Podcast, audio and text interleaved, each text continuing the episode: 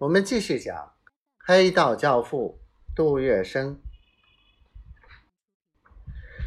借土。陆冲鹏吓了一跳，这天大的秘密怎会被他们知道？但是当时他声色不动，只是说：“你们一定要借，我去跟朋友商量商量看。”小八股党也很知趣，他们并没有追问。究竟哪位朋友现在还有土办得到的话，还是顾家堂代表大家发言。我们借二十箱好不好？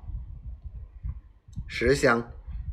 陆冲鹏轻松的笑笑，多了我就很为难了。好，十箱就十箱。八个人。借到了十箱土，抬回家里商量一下，觉得还是应该去报告一下杜月笙。陆冲鹏又不是做生意的，他哪里来十箱大土借给你们？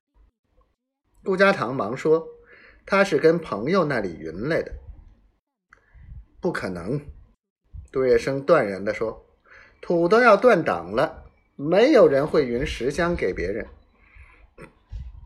那么，叶绰山说：“土是他自己的，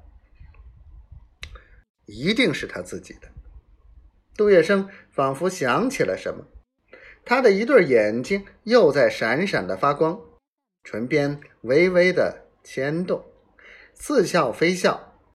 他喃喃自语说：“不但是他的，而且他那边的数量还不少。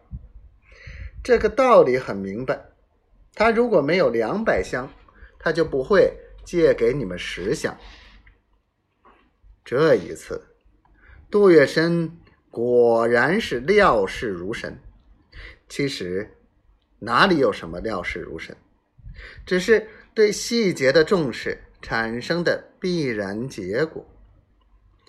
杜月笙是个小心谨慎的人，毕竟自己混的是一条。歪门邪道，所以更要重视细节，以保全自身。